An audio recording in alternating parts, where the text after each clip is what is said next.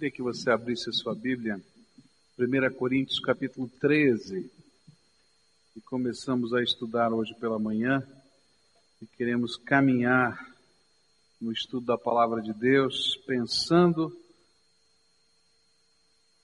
na família e nas doenças que envolvem a família moderna, minha família e a sua família.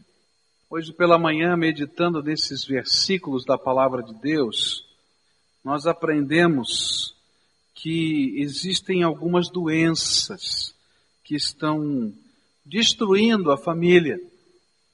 E essas doenças vão evoluindo dentro do nosso dia a dia.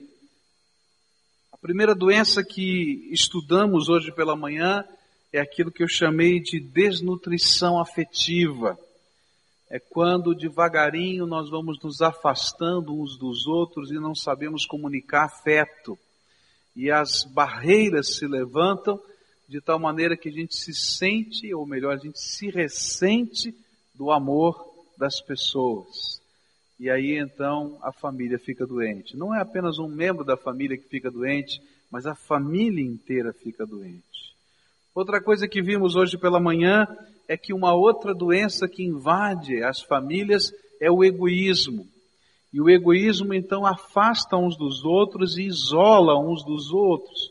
E uma das características do egoísmo é que nós estamos sempre cobrando e sempre exigindo algo de alguém, mas nunca estamos dispostos a ser a bênção que alguém necessita. Então nós temos uma crítica muito forte e vamos dizer assim, uma expectativa muito alta e com isso nós nos isolamos uns dos outros. E uma das curas para isso é quando nós oferecemos a nossa vida para ser bênção na vida do outro.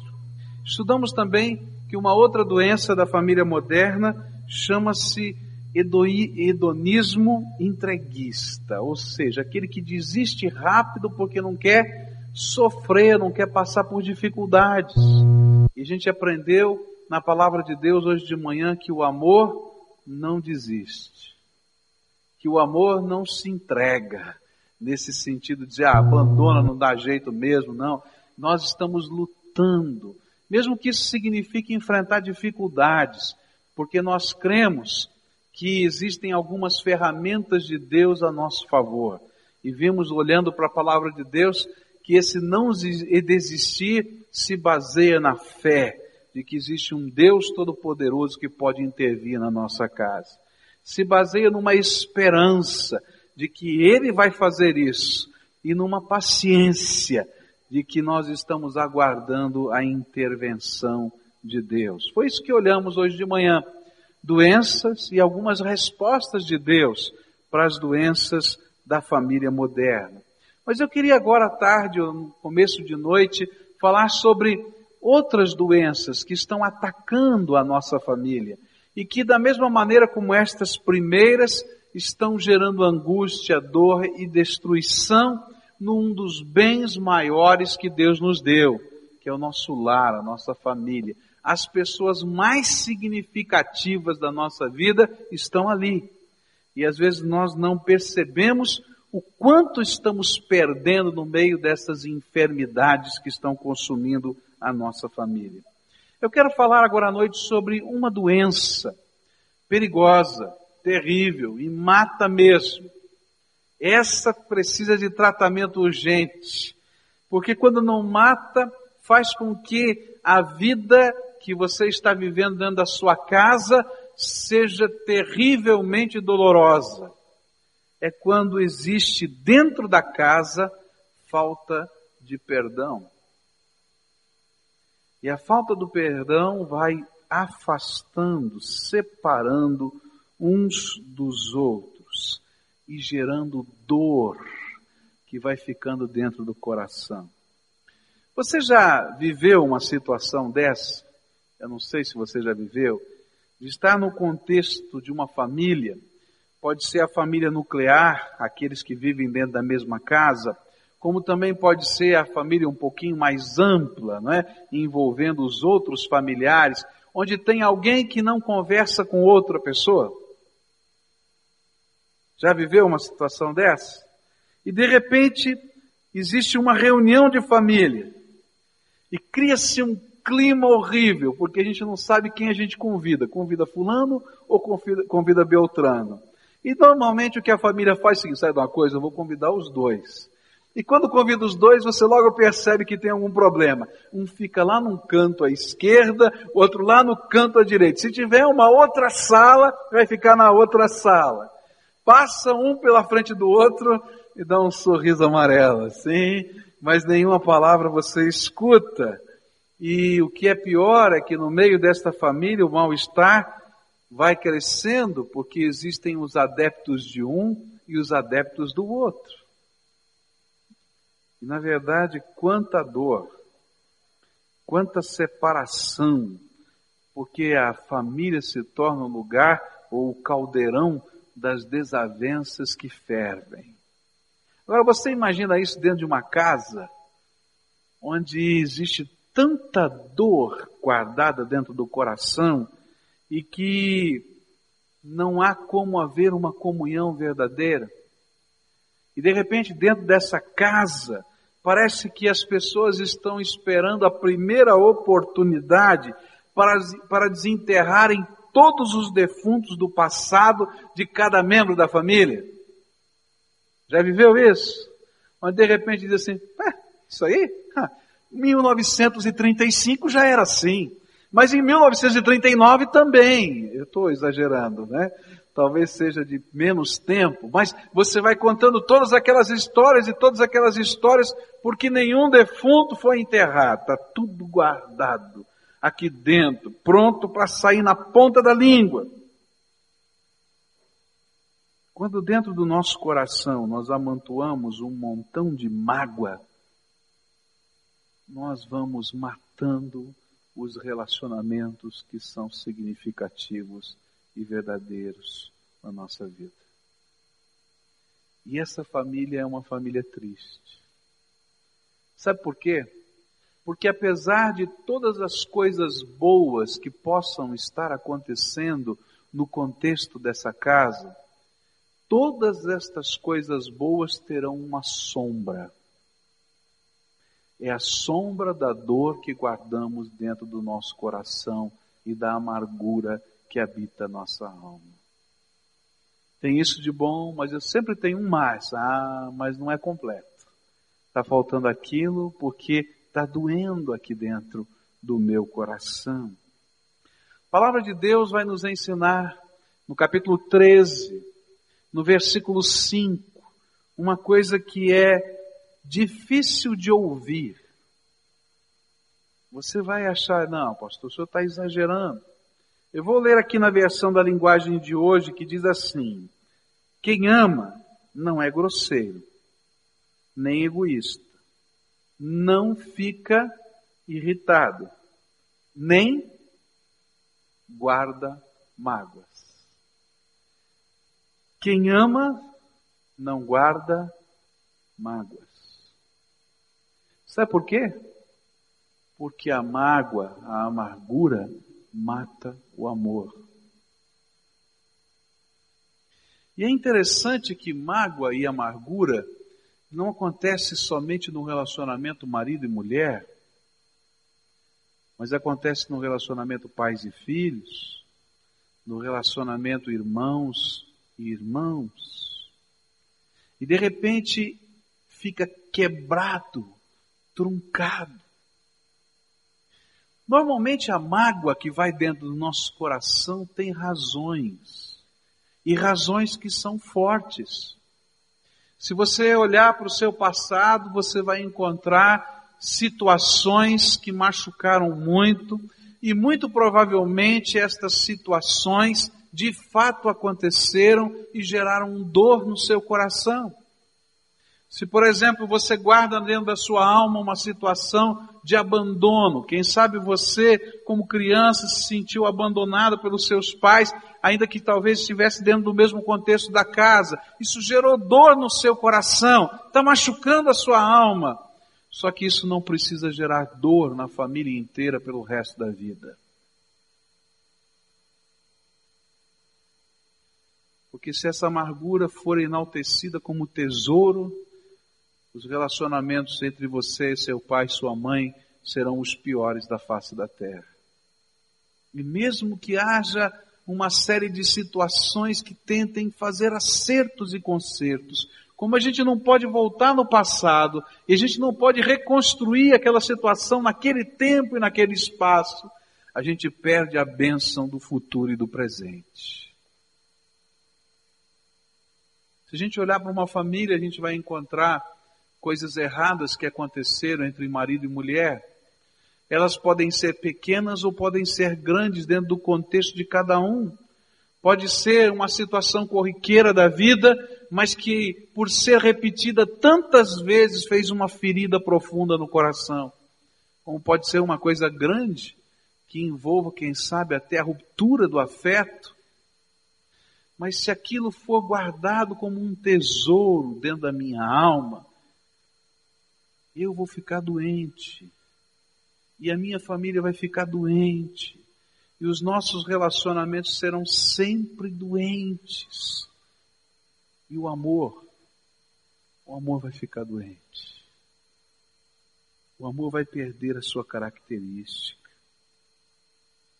quero dizer para você que uma família nunca será lugar de comunhão se o lixo dos nossos relacionamentos não for tratado como lixo.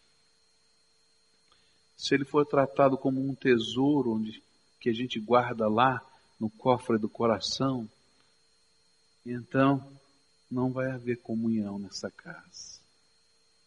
Cada um vai se ressentir da sua dor cada um vai se ressentir sozinho. E é a hora que a gente mais precisa da família, a gente vai continuar dolorido pelas dores de hoje e de ontem. Mas não é isso que Deus quer para nós. Não é isso mesmo. Pode ter certeza que não é esse o processo de Deus. E é interessante que no seio de uma família essas coisas acontecem às vezes sem que a gente entenda ou perceba como elas estão acontecendo. Eu me lembro de um retiro de casais que fui, quando um pai deu um testemunho muito interessante. Disse aquele pai, um sargento da Polícia Militar, que quando sua esposa estava para ganhar o segundo filho, então ele fez um acordo com sua esposa para ajudá-la que ele cuidaria com mais intensidade do primeiro filho, para que o neném que chegasse pudesse ser cuidado pela mamãe. E assim aconteceu. E ele pegou aquele menino e começou a cuidar, e veio uma menina. E a menina, a mamãe cuidava. E virou um problema dentro do relacionamento da família. Porque devagarinho parecia que o papai gostava mais da menina, ou melhor, do menino, do que da menina. E lá os anos foram se passando, e quando tinha 14 anos, a menina estava tremendamente revoltada, angustiada, e um dia ele foi buscar a menina na escola. Encostou o carro e viu, viu algumas coisas que ele não gostou, colocou a menina dentro do carro e disse: Vamos conversar, o que é que está havendo? Tem algumas coisas no nosso relacionamento que eu não entendo, tem alguns aspectos da sua rebeldia que eu não compreendo. E aquela menina, então, com todas as forças do seu pulmão, olhou para o seu pai e disse assim: Papai, toda a vida o Senhor deu muito mais atenção ao meu irmão do que a mim. Não venha cobrar as minhas atitudes hoje. E disse aquele homem naquele retiro de casais que caiu a ficha. E ele começou a chorar. E ele disse: Filha, quanto eu te amo. Você não pode imaginar quanto eu te amo. Como eu quero você.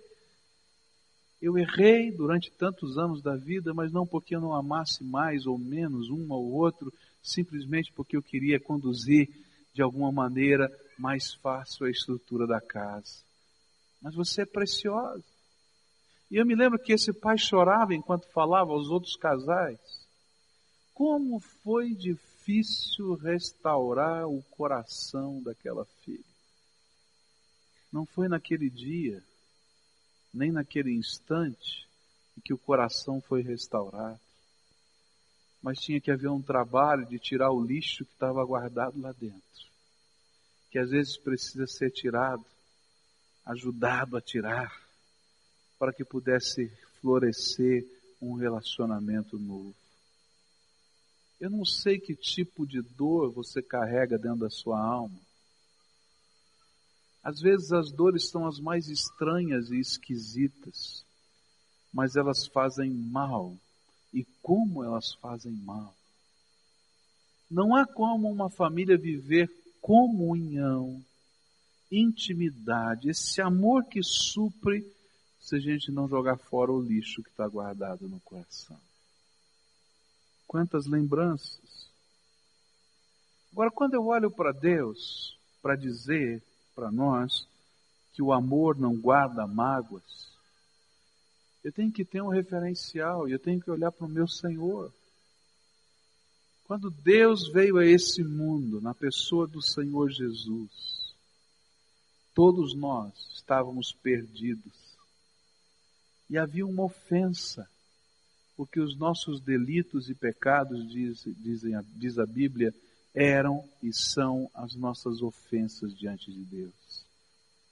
Mas Deus provou o seu amor para conosco, diz a Bíblia, que ele veio demonstrar esse amor primeiro, porque nós, nos nossos delitos e pecados, não amamos a Deus, nos afastamos de Deus. E foi o amor deste Pai eterno quem nos constrangeu a voltarmos a Ele se você é regenerado, lavado no sangue de Jesus, que Jesus é seu Senhor e Salvador, foi o amor de Deus que o constrangeu a voltar para o Pai. E eu quero dizer para você o seguinte: a mágoa, ela precisa ser trabalhada sob dois lados. Primeiro, eu, que estou carregando esse peso na minha alma, tenho que abrir a porta do meu coração e começar a jogar fora o lixo, lixo das minhas lembranças, lixo das minhas amarguras, lixo das minhas dores, de tal maneira que a minha realidade não seja filtrada pelo óculos da minha dor. Mas de outro lado, dentro da sua casa, você pode ser um instrumento de bênção. Se existe um coração amargurado, não desista desse coração amargurado. Normalmente o amargurado repele. E quando você acredita que ele está te repelindo, ele diz: Está vendo? Por isso que eu sou amargurado assim. Porque já foi embora de novo. E a gente diz: Não entendo essa cabeça. Como é que funciona? Quando eu chego perto, me manda embora. Quando eu estou longe, chora a minha ausência. Então o outro lado é: não desista daquele que está cheio de dor dentro do seu coração. Há um caminho para o coração de cada homem, de cada mulher, de cada criança. E eu preciso aprender qual é o caminho do coração das pessoas significativas. Às vezes nós não entendemos esse caminho porque as pessoas são diferentes, têm temperamentos diferentes, têm maneiras de enxergar o um mundo diferentes, mas eu não posso desistir de tentar descobrir o caminho que chega naquele coração. Quando o lixo está sendo colocado para fora, às vezes é um momento de convulsão dentro da casa. Mas é bênção, porque essa convulsão vai permitir que se construam alicerces verdadeiros e sólidos. Agora, entenda, sem colocar a amargura para fora, jogar fora, não é jogar no outro, é jogar fora. Não tem bênção, não tem paz e não tem comunhão. O que existe é dor. Dor que se perpetua. Se você carrega amargura no coração, mesmo que a família se arrebente e as pessoas se separem, a dor que está na sua alma continua dentro de você. Pode ter dois mil quilômetros de distância, mas a dor está dentro de você. Por isso, trabalhe a dor que está na sua alma. E não aceite a amargura dirigindo a sua vida. E nem aceite que a amargura seja o filtro ou o óculos que determina a sua realidade. Invista na vida da pessoa que é significativa para você. Coloque o teu coração nesse projeto. Se você é uma pessoa amargurada, a essa altura, depois de falar tanto sobre amargura, você está com uma tentação de desligar os seus ouvidos. Se você é uma pessoa amargurada, quando chegar lá fora, você vai querer não lembrar dessa mensagem. O que vai acontecer é que a dor que está dentro de você vai continuar dentro de você. Agora, se você quer ver uma bênção nova acontecer na sua vida, deixe o Espírito Santo de Deus tirar esse gosto amargo da tua boca, metendo a mão no teu coração e cravando na cruz aquelas ofensas verdadeiras que machucaram você. Você precisa abrir mão das notas promissórias que você tem, já caducas, que não dá para cobrar mais, mas que você usa como um espeto para machucar a pessoa que machucou você. Pior é que essas pessoas estão seguindo a vida. E quem não está seguindo a vida é você. Não é verdade? Deixa o Senhor lançar sobre a cruz aquilo que acontece dentro do seu coração. Algum tempo atrás, uma família estava começando a frequentar a igreja. Estava lá marido, mulher, os filhos, e eles começaram a ouvir a palavra de Deus, e logo nos primeiros dias que estavam vindo à igreja tomaram uma decisão ao lado de Jesus. E Deus começou a trabalhar em várias áreas diferentes da vida deles. E chegou um domingo pela manhã, era dia das mães. E foi pregada uma mensagem sobre a família. E o Espírito de Deus começou a trabalhar no coração daquela casa. No marido, na esposa e nos filhos. O que acontecia naquela família era que, ao longo já de alguns anos, uma briga de família tinha acontecido e filho e nora não conversavam mais com o papai, o sogro ou a mamãe, a sogra. E os netinhos não viam os vovôs já há muito tempo. Mas naquele dia o Espírito Santo de Deus começou a tocar no coração dos dois, bater forte dentro da alma, dizendo: Olha, se vocês puderam fazer uma reconciliação com o Deus Todo-Poderoso do universo, que é santo e perfeito, e você é pecador, as ofensas estavam diante dele, então você tem que ser ministro da reconciliação e fazer reconciliação com as pessoas que estão ao seu redor. E eles então, terminado o culto, estavam saindo para almoçar, um almoço do dia das mães, e estavam inquietos. Estava a mulher inquieta, estava o marido inquieto, e estavam as crianças inquietas. E de repente perguntaram, bom, onde é que nós vamos almoçar hoje? Vamos no restaurante tal, vamos fazer assim, vamos fazer assado. E aí a mulher começou a chorar e disse, sabe de uma coisa, está tudo errado na nossa casa porque hoje é dia das mães e nós deveríamos visitar a sua mãe, a minha sogra. Ele disse: Que vontade eu tinha de dizer isso para você, mas a encrenca foi tão grande há tanto tempo atrás que eu não tive coragem. E as crianças sorriram e diziam: Puxa, que saudade da vovó. E eles disseram: Sabe de uma coisa? Vamos comprar algumas coisas e vamos levar àquela casa. E aí fizeram. Compraram alguma coisa para comer, e foram para aquela casa. E disseram, será que eles vão nos receber? Como é que vai ser essa história? E se eles nos tocarem de lá?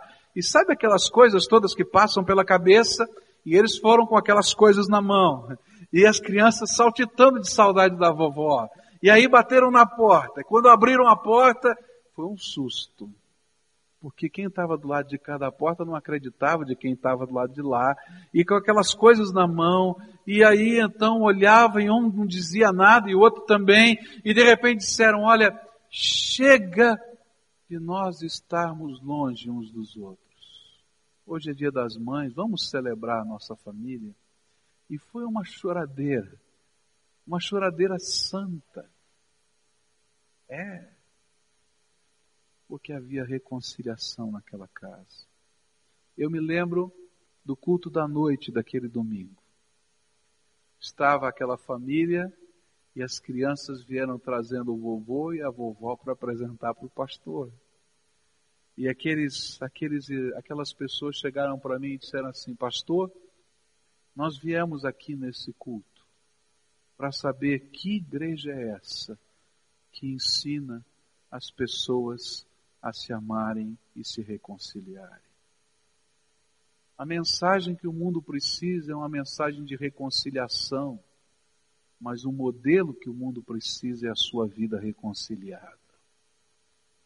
Para fazer isso, tem que pegar aqui no cofre do coração a amargura, o lixo, e dizer: Senhor, quero cravar na cruz, e quero ter paz na minha alma, de poder fazer uma festa.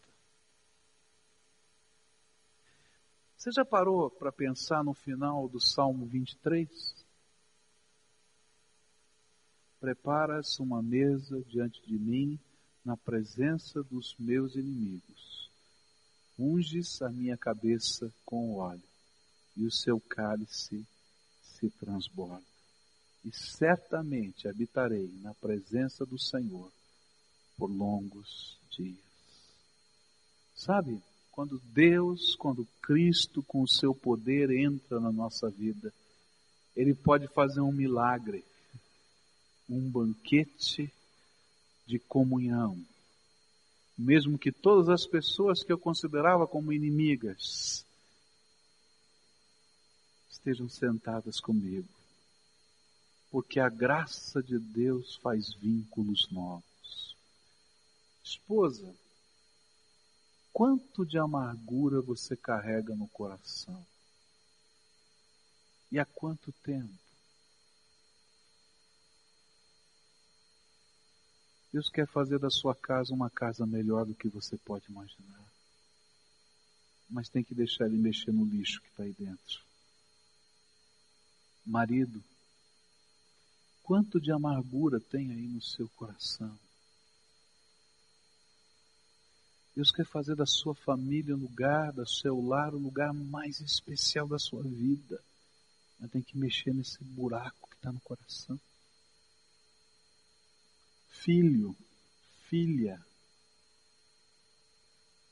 Quanto de ranço, de angústia, de lembrança, de ressentimento, daquela expressão não é justo tem aí no teu coração. É verdade, não é justo. Só que o que o Senhor quer fazer é libertação na tua vida para você ser feliz. Abre a porta do teu coração e deixa Deus arrancar com você esse lixo.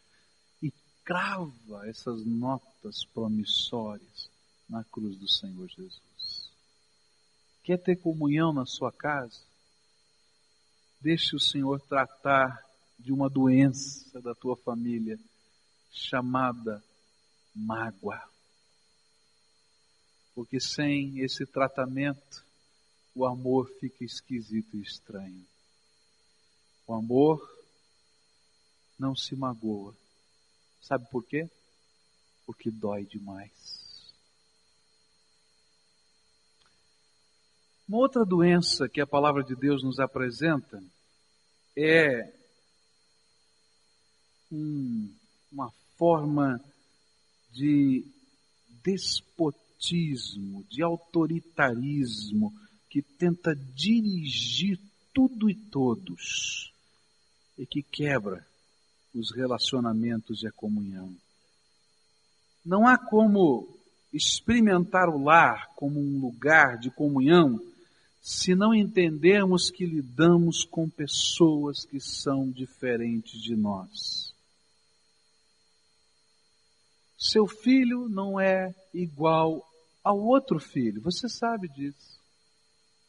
A sua filha é diferente, não é assim? Não tem uma pessoa igual a outra. E é por isso que Paulo diz que quem ama é paciente e bondoso. Porque senão não consegue viver esse amor. Porque as pessoas são diferentes. E na medida em que elas são diferentes, elas veem o mundo com um colorido um pouquinho diferente do que vemos. Bom, lá em casa é meio complicado falar em ver o colorido do mundo, né? Porque, primeiro, meu pai é daltônico. E eu acho que um pouquinho daquilo que estava lá no gene do meu pai passou para mim. Eu enxergo as cores. O problema é que as minhas cores são um pouquinho diferentes daquelas que todo mundo enxerga. E eu digo assim, por exemplo, tem um terno que eu visto lá e minha mulher diz, o terno verde. Eu digo, não, é o terno bege. É a vida inteira assim. E a gente está dizendo, não, isso aqui é vermelho. Não, mais ou menos vermelho. Ele tem um pouquinho mais de tal tom. E a gente está sempre vendo a cor um pouquinho diferente. Mas a vida é assim, nós enxergamos o mundo com nuances de cores diferentes. Se nós não formos capazes de respeitar os sentimentos, os sonhos e decisões das pessoas que são significativas.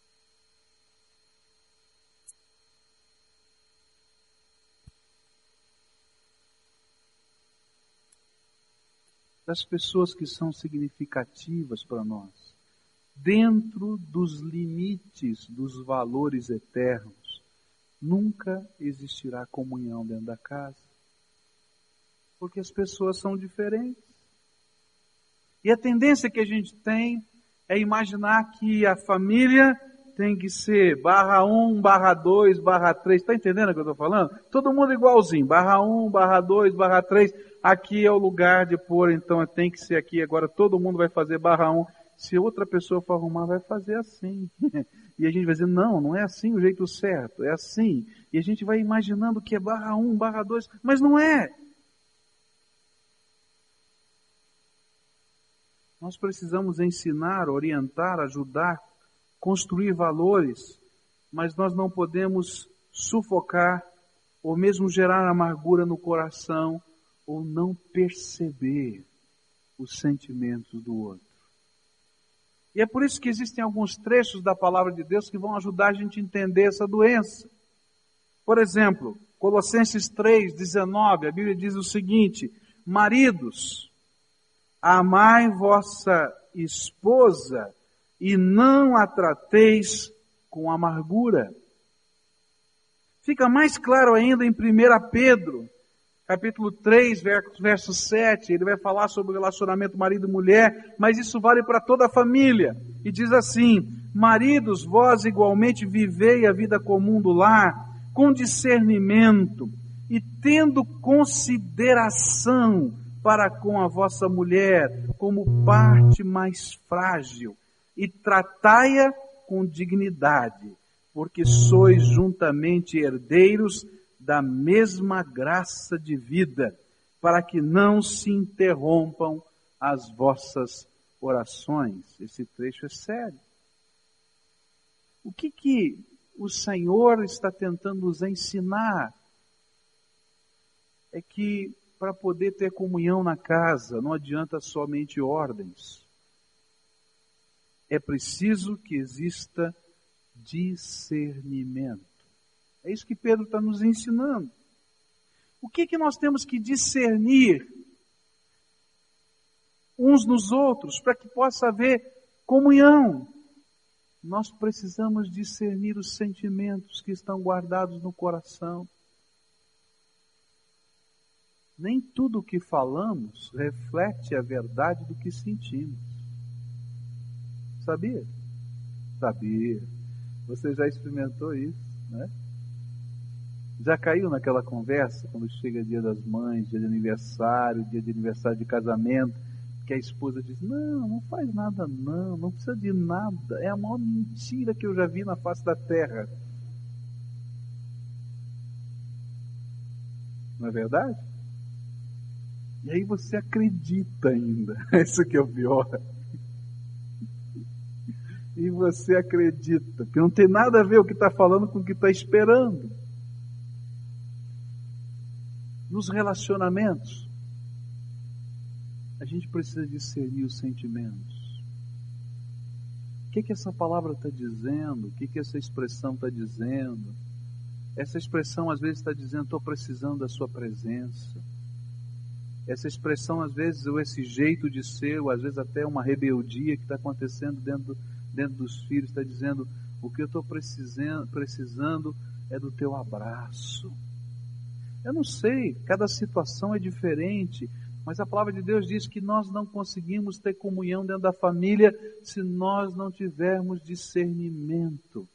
E nós precisamos que Deus nos ajude a ter esse discernimento. Porque às vezes imaginamos que porque estamos vivendo juntos há tantos anos, nós já sabemos tudo a respeito do outro. Mas é uma grande mentira, porque nós precisamos discernir, discernir o que vai no coração do outro.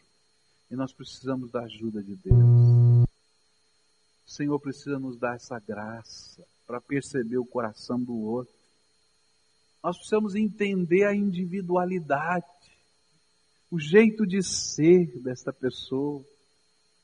Há algumas pessoas que pensam, nós chamamos, né, convergentemente. Então, os, procuram os meios, os jeitos de achar as soluções da vida nos caminhos que já foram transitados por outros. Mas há pessoas dentro da família que pensam divergentemente. Ou seja, eles vão querer descobrir um caminho novo que ninguém ainda descobriu. E a gente diz: olha, o jeito mais fácil é esse.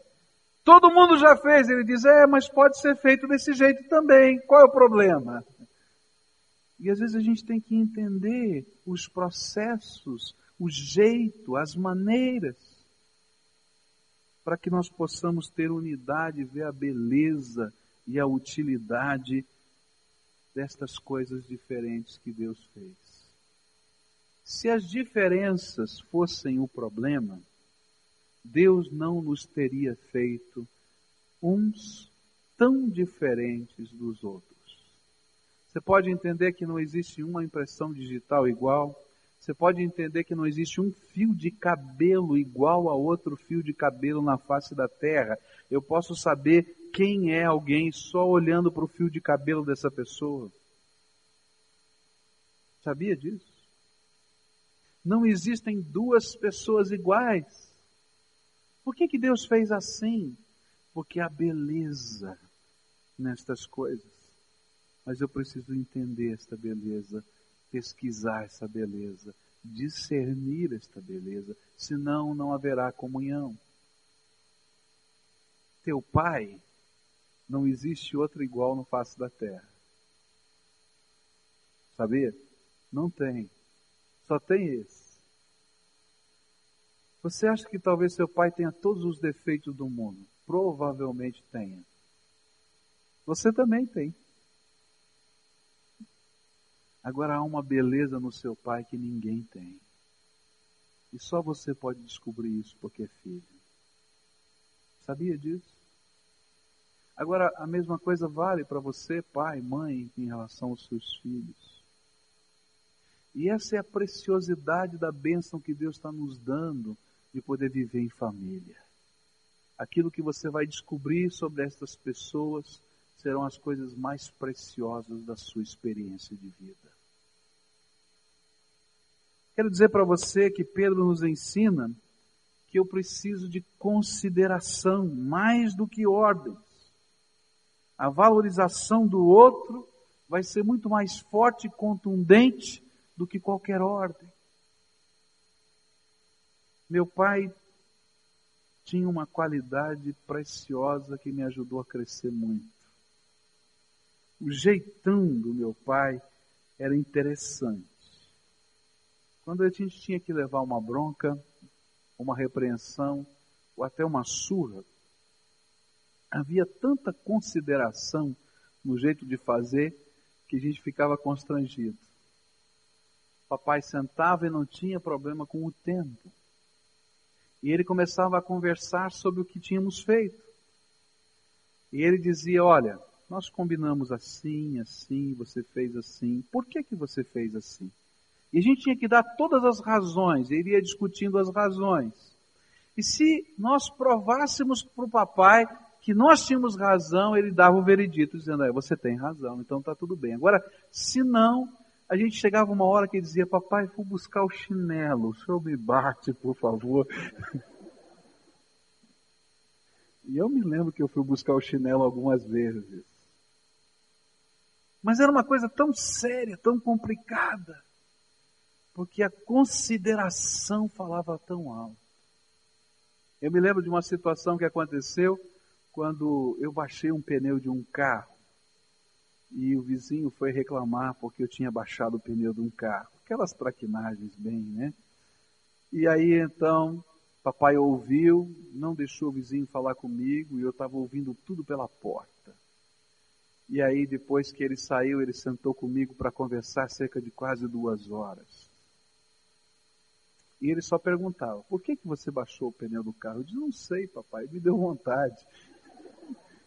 Mas você entendeu o que aconteceu. Você não só baixou o pneu do carro e começou a contar a história do que tinha acontecido, porque bem naquela madrugada a esposa desse senhor estava para ganhar um neném e ele não conseguiu levar a esposa no carro. E a história nunca mais esqueci, foi comprida demais. Final da história. Papai disse assim: Olha, aquela família precisa que você se desculpe com eles. E eu queria levar uma surra. Ele disse: Não, está aqui o endereço deles e eles estão esperando você agora. Depois de duas horas. Agora, já são dez horas da noite, pai. É, eu sei, mas eles estão esperando você agora. E eu disse: O senhor vai comigo? Eu disse: Não. Você vai lá para pedir desculpas a ele. Meu pai, eu queria sumir. Mas que bem fez para minha alma porque eu aprendi a ser considerado como gente, a entender os meus erros e assumir as responsabilidades deles.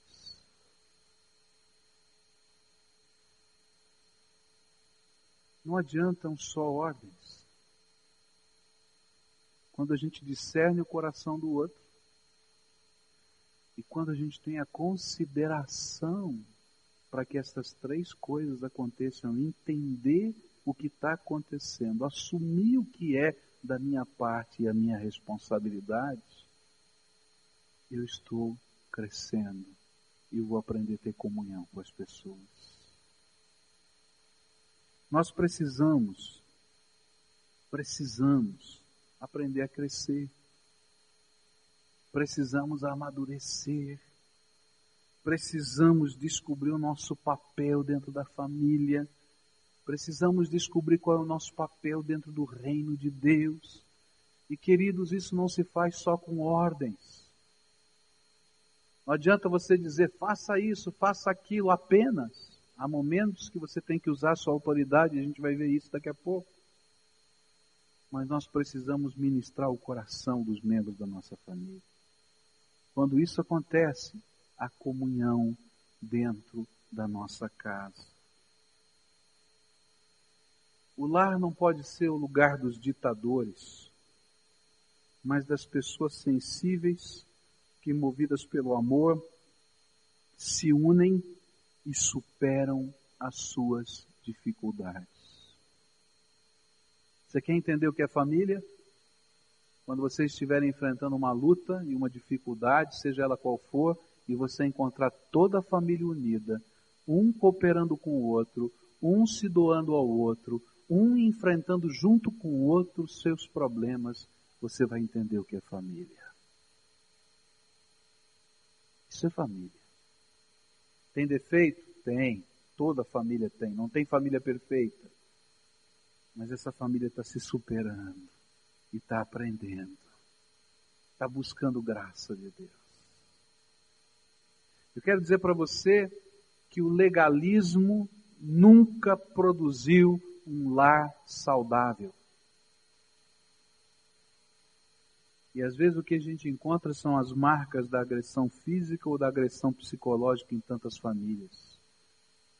Mas a família tem que ser mais do que um lugar de ordem sendo ditadas. Tem que ser o lugar onde a gente descobre o outro e investe na vida do outro. A última coisa que eu queria destacar nesta noite com os irmãos é que uma outra doença que é acometida, que vem sobre as nossas famílias, é o inverso dessa, desse legalismo que eu falei. É o amor sem regras. A Bíblia diz assim, em 1 Coríntios 13, verso 6, quem ama não fica alegre quando alguém faz uma coisa errada, mas se alegra quando alguém faz o que é certo. O amor sem regras se caracteriza pelo oposto do legalismo. É um amor que não impõe nenhum limite, que sorri até das coisas erradas que as pessoas amadas fazem. É o amor que não ajuda a pessoa amada a construir parâmetros de justiça, honestidade e respeito ao outro. Quando uma família vive esse tipo de amor, o tempo fará com que ela caia em ruínas, pois ela não possui estruturas para resistir às tempestades da vida. A Bíblia nos ensina que quem semeia vento, colhe o quê? Colhe tempestade. E algumas famílias estão semeando os ventos da falta de limite de respeito ao próximo e vão colher as tempestades que virão.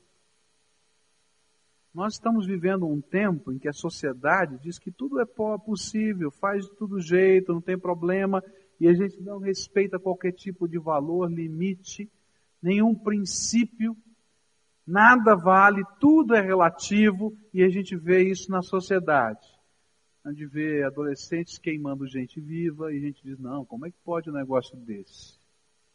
E não é bandido, não. É gente de classe média, educado numa casa parecida com a sua, que acontece é que falta limite. A gente vai numa escola e vai encontrar um problema tremendo de disciplina acontecendo dentro das escolas hoje. Qualquer escola, qualquer escola, seja ela particular ou pública. Tá? Porque não há respeito pelo outro, pela autoridade, não há limite. Agora, onde a gente aprende isso? É em casa. É em casa que se aprende isso, não é em outro lugar. E eu quero dizer para você que quando a gente não ensina os limites da vida, a vida vai ensinar. Mas vai gerar tanto sofrimento. que Eu não sei se vale a pena. Nós chegamos ao cúmulo em que a sociedade de hoje está ensinando que o amor, que é amor, não precisa ter limite de fidelidade. E então a gente vê promulgado na nossa sociedade, entre casais, aquilo que se diz relacionamento aberto. Você faz o que você quiser, eu faço o que, o que eu quero, não é? E a gente continua aqui se amando. É uma grande mentira. Eu não vi nenhum casal que viveu um relacionamento aberto continuar casado. Você já viu? Não existe, é mentira. A gente vê, por exemplo, os ventos da falta de disciplina em todos os aspectos. E a gente vai colher a tempestade da rebeldia. Você vai colher na sua casa essa tempestade. A gente vai encontrar os ventos soprando dentro da nossa família dos lugares impróprios. E nós não entendemos mais valor nem princípio e começamos a achar a coisa mais normal, os barzinhos, as festas, as amizades, os bailes, os shows, o pode, pode, pode, pode, pode. Você vai colher a tempestade daqui a pouco dos comportamentos impróprios, das drogas, da promiscuidade sexual, do alcoolismo na sua casa. Se não tem limite, você vai colher a tempestade. Nós estamos vivendo nos tempos em que os relacionamentos são sem limite e as tempestades são sofrimento que virão virão sofrimentos. O grande problema da sociedade brasileira hoje chama-se gravidez adolescente. Meninas de 14, 15 anos, 16, 13, 12. Não estou exagerando. Pega qualquer estatística aí, vai fazer uma pesquisa. Grave.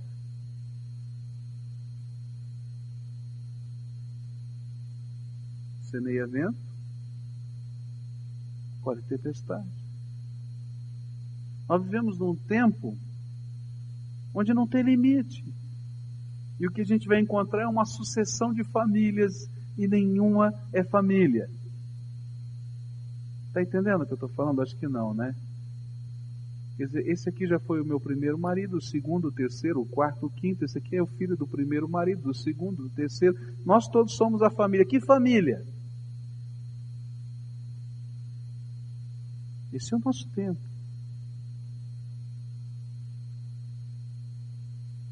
Eu quero dizer para vocês que para uma família viver comunhão, ela precisa ter limites. O amor impõe limites. Quais são os limites do amor? São os valores e os princípios eternos que demarcam o nosso lugar na vida. Se a sua casa não está sendo construída em cima de valores e princípios da palavra de Deus, você vai sofrer. Se a educação dos seus filhos não está pautada nesses valores e nesses princípios, se o jeito de você viver, trabalhar e se relacionar não estão pautados nesses valores e nesses limites, esse amor desregrado vai arrebentar com a sua casa. Antigamente éramos os pastores que falávamos isso, agora são os psicólogos. Os psicólogos dizem assim: excesso de repressão estraga, mas excesso de amor também estraga. Pode pegar qualquer livro moderno de psicologia que você vai ouvir isso. Agora, isso está sendo dito pela palavra de Deus há tanto tempo. Quais são os limites? Os limites estão aqui, da justiça, da verdade, da honestidade, do respeito próprio, do valorizar o reino de Deus e a sua justiça na nossa vida, da santidade. Se nós não buscamos estas coisas na nossa casa, a nossa casa vai ser assolada por uma tempestade. Eu quero dizer para você que a história tem nos mostrado que cada sociedade que pensou que era a mais forte, a mais avançada da Terra e esqueceu-se dos seus limites, não sobreviveu. Pode pegar qualquer grande império do mundo, qualquer grande cultura da Terra que ruiu. Ela ruiu no momento em que ela perdeu os seus valores e os seus princípios. A família cristã tem o desafio neste novo século. O desafio é de ser sal e de ser luz. Porque nós estamos vivendo um tempo onde não se acredita mais em família. Onde não se acredita mais em casamento.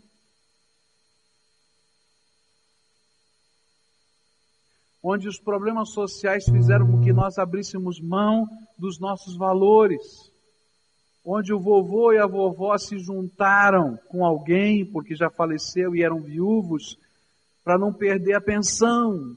E estão ensinando para os filhos que a gente não precisa casar e nem para os netos.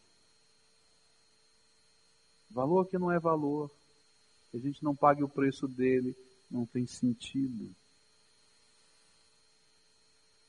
que a palavra de Deus me desafia a viver como família é viver um amor genuíno, mas que não seja desregrado ou libertino, porque esse tipo de amor destrói, não constrói.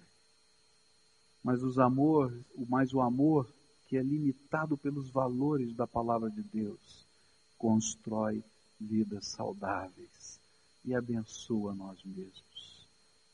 Mas quando eu olho para tudo isso, meus irmãos, essas seis coisas, desnutrição afetiva, egoísmo, hedonismo, falta de perdão, é, autoritarismo, amor desregrado, eu fico dizendo, e agora? E o que eu entendo que Deus fala ao meu coração é que diante de tantos ventos que sopram sobre a nossa casa e de tantas falhas do nosso próprio coração, nós precisamos lembrar e trazer à nossa memória aquela parábola que Jesus contou. Jesus, ao terminar o sermão da montanha, ele disse que existiam dois homens que construíam cada um uma casa. E ele disse: Olha, um construiu a casa sobre a areia. Ficou bonita. O outro construiu a casa sobre a rocha. Também ficou bonita. Só que veio o tempo das chuvas. E as chuvas se abateram sobre as duas casas mas uma caiu, porque havia sido construída sobre a areia, e outra permaneceu em pé, porque havia sido construída sobre a rocha. Nossa casa precisa ser o lugar mais especial da face da terra. Mas para isso acontecer, ela não pode estar alicerçada na areia do meu achismo, do meu jeito de ser, ou da cultura que eu herdei.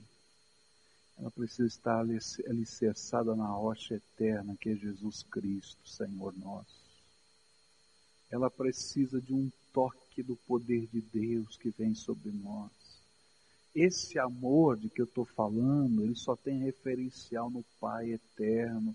E quem revela esse amor para mim é Jesus, não tem outro jeito estes concertos que precisam ser feitos, nós só teremos estrutura para fazê-los se o poder do Espírito Santo vier sobre a nossa alma para abrir o coração, arrancar fora a amargura, senão eu vou trancar o meu coração. Eu só vou conseguir fazer estes ajustes de consideração, de perceber o outro ou de colocar limites e valores, se o Senhor Jesus abençoar a minha casa. Mas para Ele abençoar a minha casa, eu tenho que fincar os meus alicerces nele e deixar que Ele seja o Senhor da minha vida. Eu quero dizer para você que a coisa que você mais precisa na sua casa é que a sua vida, a vida dos seus queridos estejam fincadas na pessoa de Jesus e norteadas, dirigidas, construídas na base dos ensinamentos do Senhor. E aí você vai me dizer, mas pastor, você não sabe o que está acontecendo. É como se o diabo tivesse lá em casa. Porque tanta coisa está virando de ponta cabeça. Eu posso até acreditar nisso, mas eu quero te dizer que mesmo que o diabo em pessoa esteja na sua casa, quando Jesus entra com a sua luz e a sua glória, não tem escuridão que fique lá dentro. Acredita nisso? Agora, isso eu não estou falando é mera tradição, não. É compromisso com a palavra de Deus. É compromisso com a verdade de Deus. É compromisso com os acertos que Deus quer que eu faça. E se você é um magoado, tem que pedir para Deus poder para arrancar essa mágoa do teu coração. Se você não estiver disposto a deixar Jesus meter a mão aí dentro do seu coração e fazer o acerto, não vai ter acerto na sua casa tem que passar por você a graça de Deus. Como é que está a tua família? Tua família é o lugar da comunhão? Como é que está o teu relacionamento? Relacionamento entre marido e mulher, entre pais e filhos, entre filhos e filhos. Deus tem uma bênção para você. Mas você tem que deixar Ele mexer nessas coisas. E você tem que buscar e fazer um pacto com Deus para que Ele tenha toda a autoridade para mexer nessas coisas. Você vai abrir mão da tua autoridade e vai colocar o valor do Senhor no teu coração. Eu queria muito orar por isso. Vamos curvar a nossa fronte agora. Eu queria estar orando com você a respeito destas coisas. Primeiro, eu queria que você pedisse ao Espírito Santo de Deus que mostrasse como é que vai o teu coração. Pede para ele agora, Espírito Santo de Deus, revela para mim o que eu não consigo enxergar em mim mesmo. Olha para você como filho em relação aos seus pais. Como é que está a tua vida, filho? Como é que você é o construtor das pontes que nós falamos hoje de manhã? Qual é o teu papel na bênção que Deus tem para essa casa? Como é que ele pode começar isso na tua vida? Tua família está precisando de uma bênção. E Deus está dizendo: quero te usar como instrumento da minha bênção. Pais, como é que está a tua relação, papai, mamãe, com os teus filhos, com a tua filha, com o teu filho mais velho, com a tua filha mais nova, com aquele que é tão queridinho, mas com aquele que é tão complicadinho na tua cabeça? Olha, Deus tem uma bênção para essa casa e para eles, através de você. Pede para o Senhor te mostrar como é que essa bênção pode chegar lá. Como é que ela passa pelo filtro dos teus sentimentos e do teu coração. Esposo, como é que está teu relacionamento, teu afeto para com a tua esposa? Uma das bênçãos maiores que Deus te deu foi essa mulher.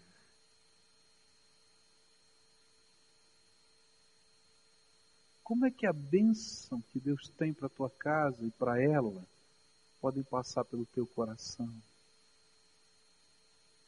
Esposa, esse homem que está do teu lado, que você descobriu e amou na tua meninice,